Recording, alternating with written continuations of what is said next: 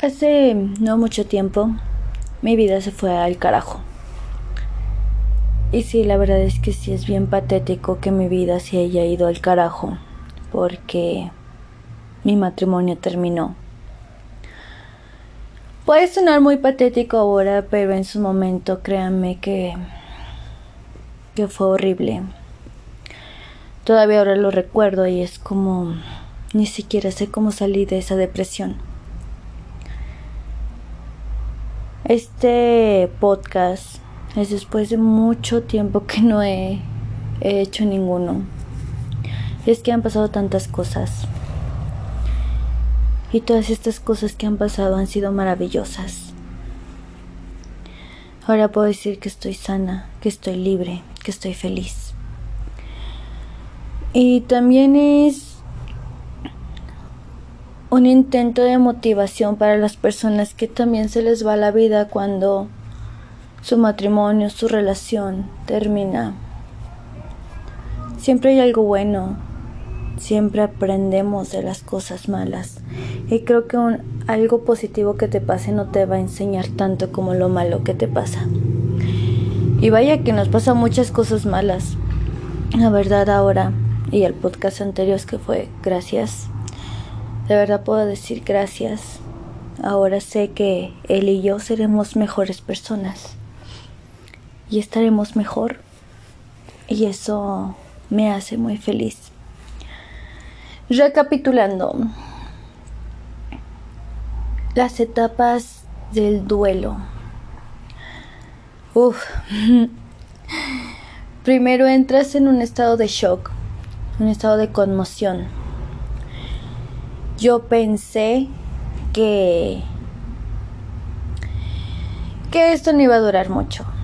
Sinceramente dije, mm, mm, en una semana hablaremos, me dirá que me ama, que quiere estar conmigo, que que soy la mujer de su vida.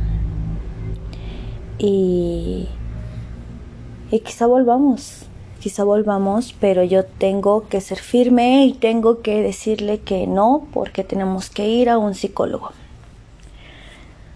Pasan los días y ¿qué haces cuando no pasa lo que tú quieres que pase?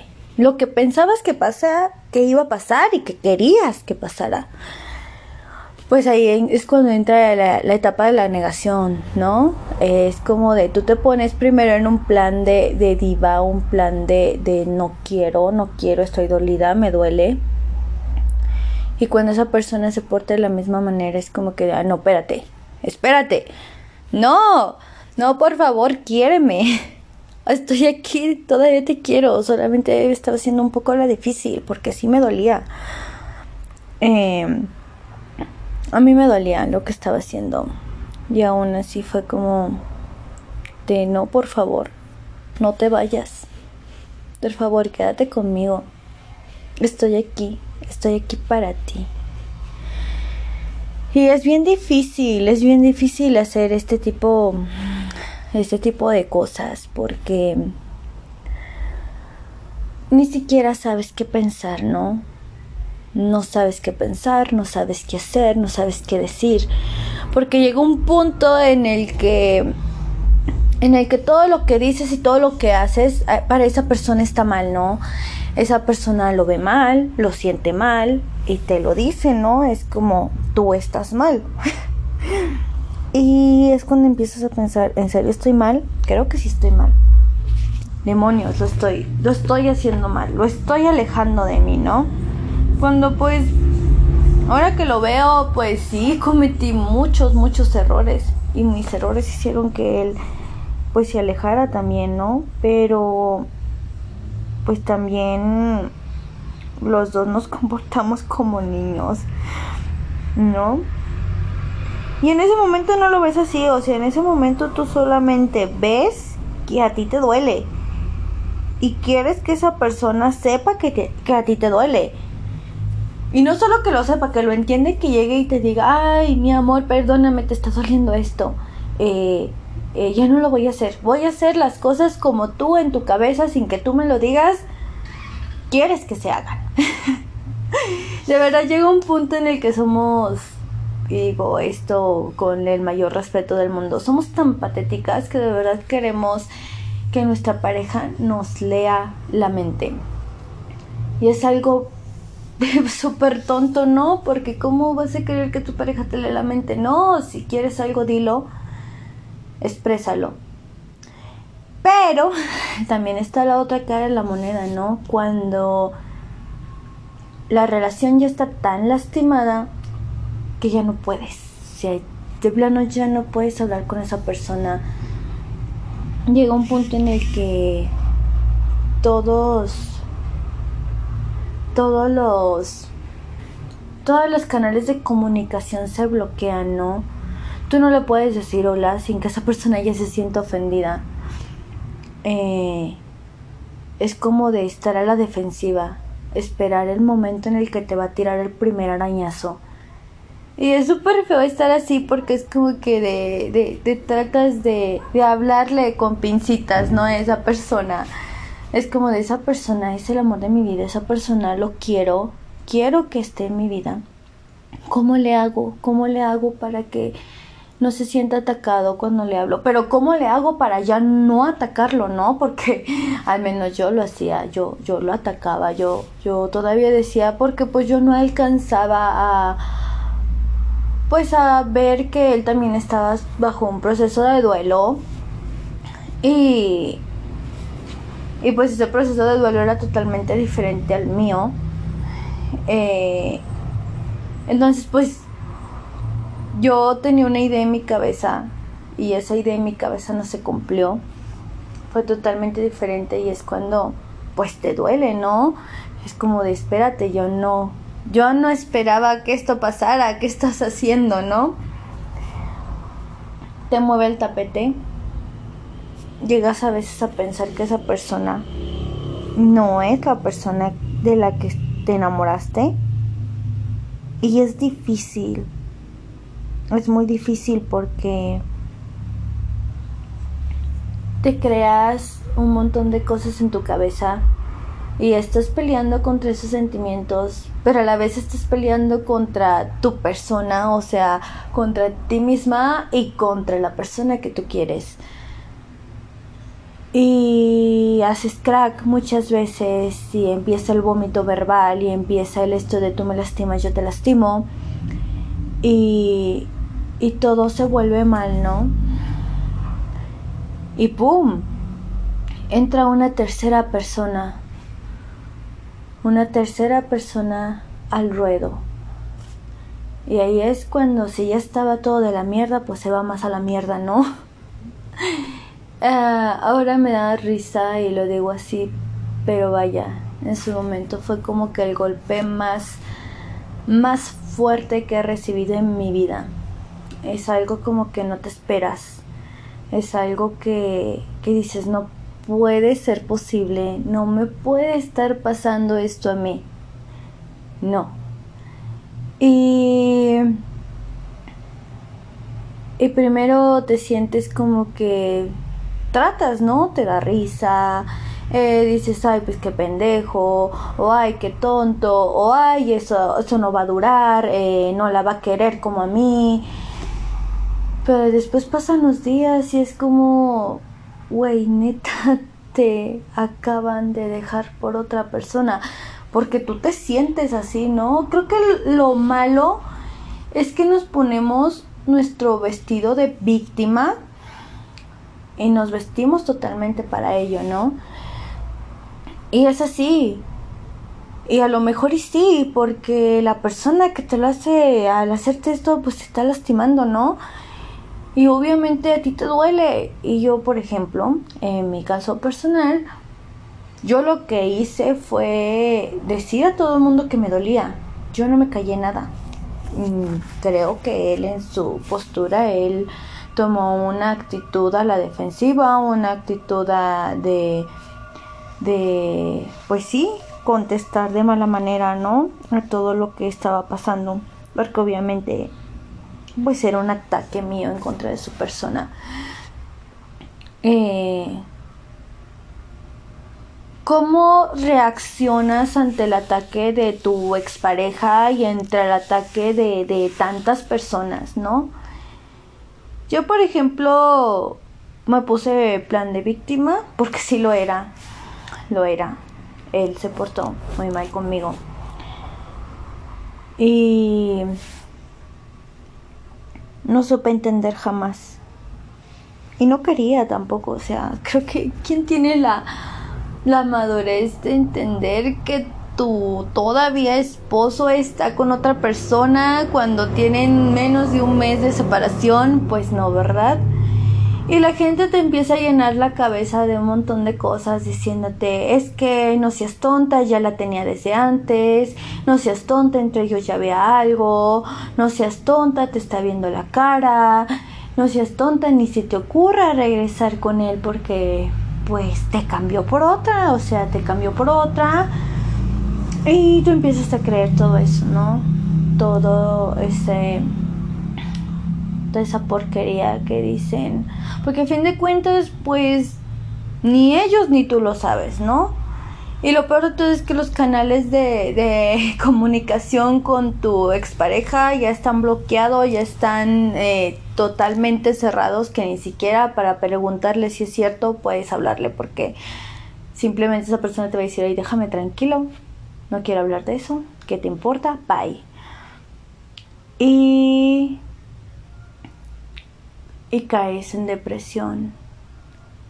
Y sientes que te quieres morir. Y sientes que no puedes con tu vida, sientes que ya no quieres ni siquiera intentar, o sea, simplemente luchas cada puto día por despertar y por estar bien, cada puto día por sonreír, por intentar sonreír, intentar estar en este plano, porque a veces ni siquiera haces eso. Eh, simplemente estás, pero no estás. Tu cuerpo camina, tu cuerpo hace, tu cuerpo responde, pero tú no estás. O sea, tú no estás, tu mente no está, tu mente se fue a un lugar que ni siquiera tú sabes. O sea, muchas veces llegué a mi trabajo sin ni siquiera recordar cómo había llegado a mi trabajo. Muchas veces hice comentarios o hice cosas sin saber qué las estaba haciendo. Eh, realmente mi cuerpo estaba ahí, pero yo no. Y pensaba todo el tiempo en él. Todo el tiempo en él y en la otra mujer. Y luego empiezas a sentirte miserable, empiezas a sentirte menos, empiezas a pensar que tiene ella que no tenga yo. ¿Por qué me dejó por ella? ¿Por qué me cambió por ella? Y nunca te encuentras la respuesta, porque a veces ni siquiera hay respuesta, ¿no? Ni siquiera hay respuesta. Y tú, tú vas a ir por el mundo intentando estar lo mejor posible, pero no se puede. Inicié mi terapia y si bien sí me ayudaba, yo me desesperaba porque decía no puede ser. O sea, como que sientes que tu psicólogo te va a resolver la vida, ¿no? Es como, les juro que yo, mi primer día de terapia, yo iba con la convicción de que yo iba a salir siendo la mejor persona del mundo. Y no, o sea, tú vas a tu primer terapia, le dices todo, lloras un montón, sufres y la madre, y sales igual. O sea, a lo mejor y un poco más desahogada, a lo mejor y un poco más motivada, porque creo que lo que a nosotras, a nosotros cuando pasamos por algo difícil, lo que más necesitamos es sacar lo que llevamos dentro, hablar, con alguien que no conoces, con alguien que sabes que no te va a juzgar y no te va a decir lo que tú estás haciendo está mal, pero que sí te va a decir las cosas de una manera objetiva, ¿no? Pero a veces no quieres que sea objetivo, o sea, lo que tú quieres es que esa persona te diga, sí, a huevo, tu ex es un pendejo. Pero a la vez quieres a ese pendejo, ¿no? Quieres y amas a ese pendejo y sabes que no es tan pendejo porque dentro de ti todavía lo amas y todavía dices, es que no puede ser posible, o sea, a lo mejor y es falso, a lo mejor y no es cierto, a lo mejor y solamente se equivocó un poquito, pero él me ama. Y tratas, tratas de verdad de pensar que esa persona te ama, de pensar que está equivocado, que se está equivocando, pero que, que está ahí contigo y que te quiere, que te ama y que solo fue un resbalón, pero no es así. No es así porque tu persona no regresa. Y tú todos los días sigues pensando en que él está con ella, en que él está con ella y en que él está con ella y no está contigo. Y que tampoco quiere estar contigo, ¿eh? Porque ni siquiera te busca, ni siquiera regresa, ni siquiera te dice, oye, perdóname. No tiene idea de cuánto tiempo estuve esperando un perdóname. O sea, se me iba la vida esperando un perdón de parte de él. Yo todos los días en mi trabajo ah, tenía conversaciones infinitas con él en las que él me pedía perdón, en las que él me decía, no quería lastimarte, pero lo hice. Todos los días esperaba que él llegara a mi trabajo y me dijera perdóname. Algo muy estúpido porque de verdad yo sentía que no podía vivir si él no me decía perdón. ¿Y por qué necesitaba yo un perdón de parte de él? ¿Por qué? De verdad lo necesitaba, o sea, de verdad era necesario. A este punto yo te puedo decir que no. Ya no. Cuando llegan las disculpas, pues me di cuenta que realmente no las necesitaba, porque a fin de cuentas fueron unas disculpas que no sirvieron de nada, al contrario, me tiraron más en la depresión, me tiraron más en la miseria, de la que realmente fue muy difícil salir. Veo a mi yo de hace tres meses y de verdad que me, dio, me doy lástima. Digo, ¿cómo pudiste permitir estar así? No, no que alguien te hiciera esto, porque la verdad es que a este punto yo creo que no lo hizo con el afán de, de hacerlo, ¿no?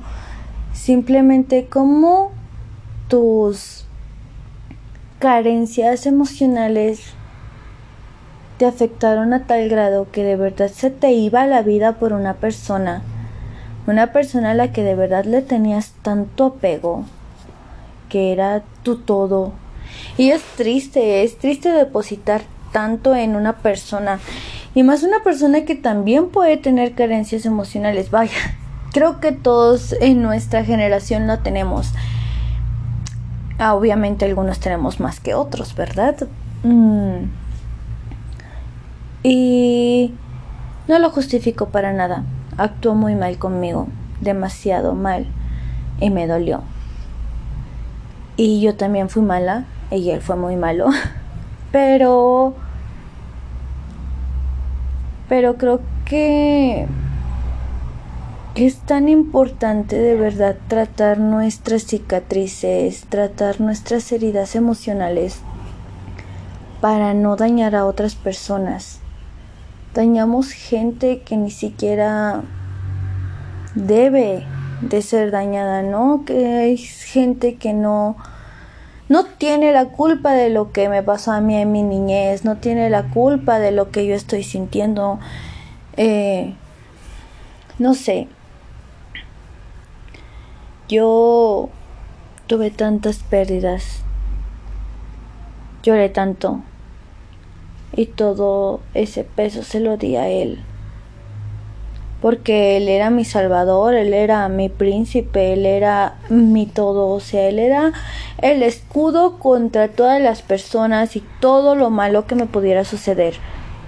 Era mi soporte, mi escudo, mi príncipe, mi caballero, todo. Y cuando él se va, y aparte él también me daña, imagínense, o sea, yo, yo de verdad sentí que, que no podía, porque ¿Qué haces cuando de verdad no esperas un golpe de la persona que te cuidaba de los golpes, no? Yo no sabía qué hacer con mi vida. era tan incapaz, era tan tan débil, tan triste, que ni siquiera sabía que de verdad yo podía. Puede decirle basta, yo puedo. Y no te necesito. Y esa palabra, no te necesito, se escucha mal y se escucha triste. Pero wow, ahora es como... Qué bonito el sentir que no necesitas a nadie, pero sin embargo quieres a una persona a tu lado, ¿no? Ya sea tu misma persona especial u otra, ¿no? Tu siguiente relación, la, eh, tu amigo, tu mejor amigo, no, no te, no te necesito. ¿Por qué no? La cuestión no es necesitar a nadie, pero sí querer a esa persona para todo. Y es bonito liberarte, sentirte liberada de eso, sentirte libre. Wow, es es otro pedo. Siento que no me tomó tanto, porque apenas van a cumplir cuatro meses y para mí ha sido un avance muy grande porque incluso ahora yo puedo desearle lo mejor con esta mujer. Incluso puedo decirle que sea feliz con ella. Cuando me dolía, o sea, yo no lo sacaba a ellos dos de mi mente. Era hasta enfermo ya. Y sin embargo ahora puedo hacerlo puedo pensar que él está con ella. Puedo decir, pues que bueno, si ella te hace feliz, dale. Porque entiendes que el amor es eso. El amor es perdonar. El amor es entender que esa persona no pudo quedarse a tu lado por X o Y motivo, ya sea porque no te quiere o porque simplemente no, pues no se puede. El amor no es obligar a tu persona a que te ame. El amor es entender de que esa persona ya no te ama y no por eso tienes que dejar de amarlo. O sea, qué chingón, ¿verdad? Dejar de amarlo porque así tú también dejas de sufrir. Pero yo ahora te puedo decir que lo amo, pero que no lo necesito. Y si él es feliz, yo también soy feliz. Y quiero verlo tranquilo, quiero verlo en paz, quiero verlo con una sonrisa en su rostro como cuando estaba conmigo o más. No, mucho más. Este podcast es para de verdad darme cuenta de todo lo que he hecho y de lo que he avanzado porque aunque sean pequeños pasos con timidez ahí están. Y soy feliz por ellos. Y me siento tan tranquila de verdad poder decir esto, de verdad poder estar bien por fin. Seguir amándolo y ya no odiarlo. Porque ah, ese es un tema increíble también. Cuando tú odias a la persona que sabes que amas. ¿Cómo puedes odiar a una persona que todavía amas?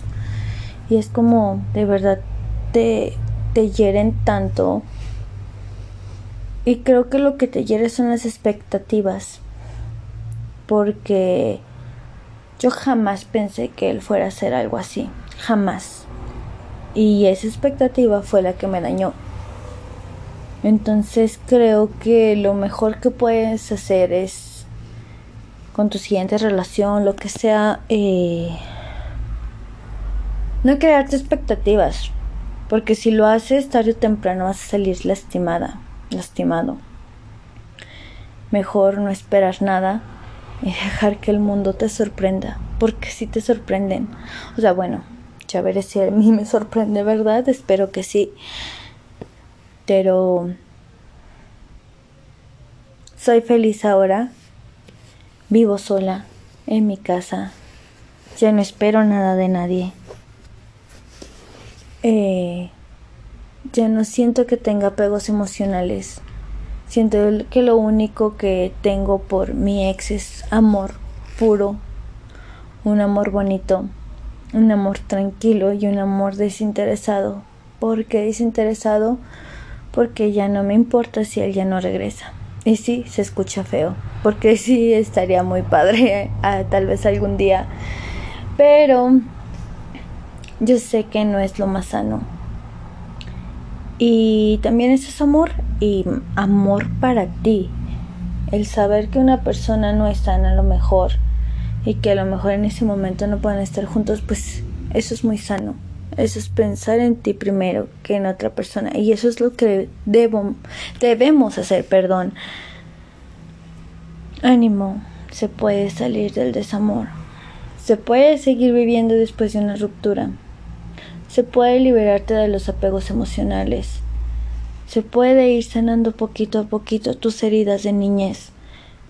Tu herida de abandono, tu autoestima va a sanar y poco a poco serás una persona resiliente, una persona que, que a pesar de que ha pasado por tanto dolor, por tanta pena, está bien y seguirá bien. Y la madurez que alcanzaste va a ser increíble. Y sí, definitivamente todo, todo cambia y todo mejora. Se escucha mal, pero deseo que todos pasen por una ruptura desastrosa para que de verdad sepan y aprendan de verdad. Porque después de una ruptura desastrosa, la vida ya no es igual, es mucho mejor.